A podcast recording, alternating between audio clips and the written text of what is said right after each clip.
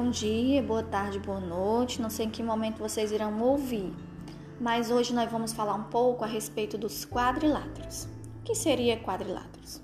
Bom, na geometria plana euclidiana, quadrilátero é um polígono simples de quatro lados.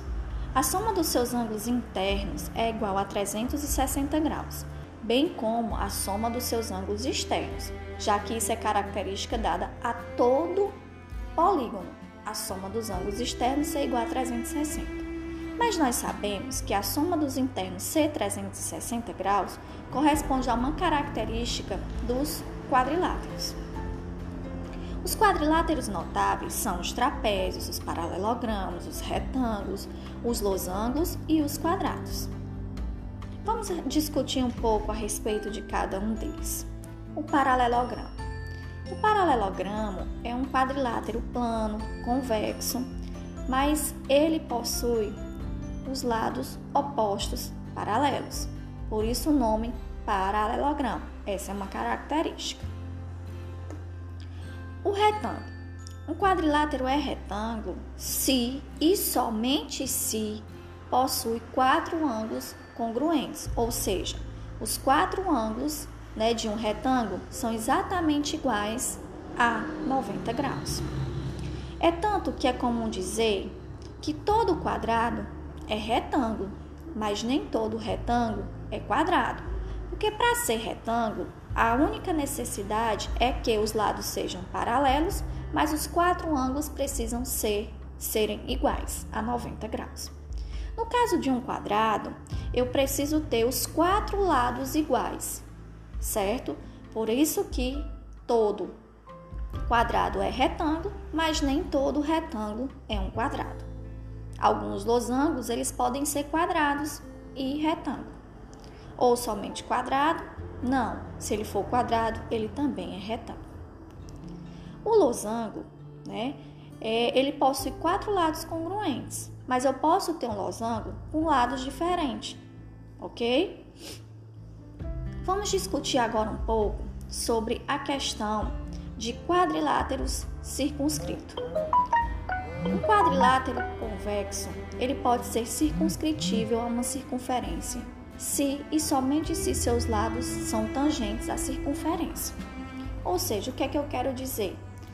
Eu posso circunscrever, eu posso desenhar, em outras palavras, um polígono, né, em torno de uma circunferência, desde que os lados desse polígono toquem a circunferência em um único ponto, ou seja, sendo tangente. Outra coisa muito importante que a gente precisa lembrar é a respeito do trapézio. Nós temos né, os trapézios escalenos, que são aqueles que têm todos os lados diferentes, os trapézios isósceles, que é aquele que tem dois lados iguais, e nós temos o trapézio retângulo, que possui um lado né, perpendicular, ou seja, formando um ângulo de 90 graus. Uma das características importantes do trapézio é justamente a necessidade de possuir duas bases, a base menor e a base maior, certo? Outra característica importante que diz respeito à questão dos quadriláteros é sobre as diagonais. Ou seja, todo quadrilátero possui apenas duas diagonais. Também não podemos esquecer disso. Também todo quadrilátero possui quatro vértices.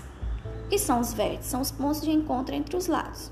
Possui quatro ângulos internos, quatro ângulos externos, né? E duas diagonais. Também são características. Vamos falar agora um pouco de características específicas de cada quadrilátero, certo? Vamos falar sobre as características dos paralelogramos. Os paralelogramos, eles possuem lados opostos congruentes, certo?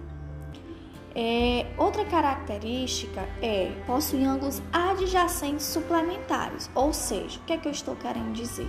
Que um ângulo interno somado com um ângulo externo dá exatamente 180 graus. Ser suplementar é quando a soma de dois ângulos é igual a 180 graus. Quando a gente fala sobre retângulo, a gente não pode esquecer que, ao traçar suas diagonais, que são congruentes, nós formamos ângulos opostos pelo vértice. E estes ângulos opostos pelo vértice, eles são iguais. Ok? Já as diagonais de um quadrado, elas são perpendiculares, ou seja, formam ângulos de 90 graus. Quanto aos trapézios, os ângulos das bases e as diagonais, elas são congruentes. Então, gente, depois de toda essa discussão em torno dos quadriláteros, é muito importante que vocês, né, resolvam a atividade do link, do link a seguir. Um beijo para vocês. Obrigada.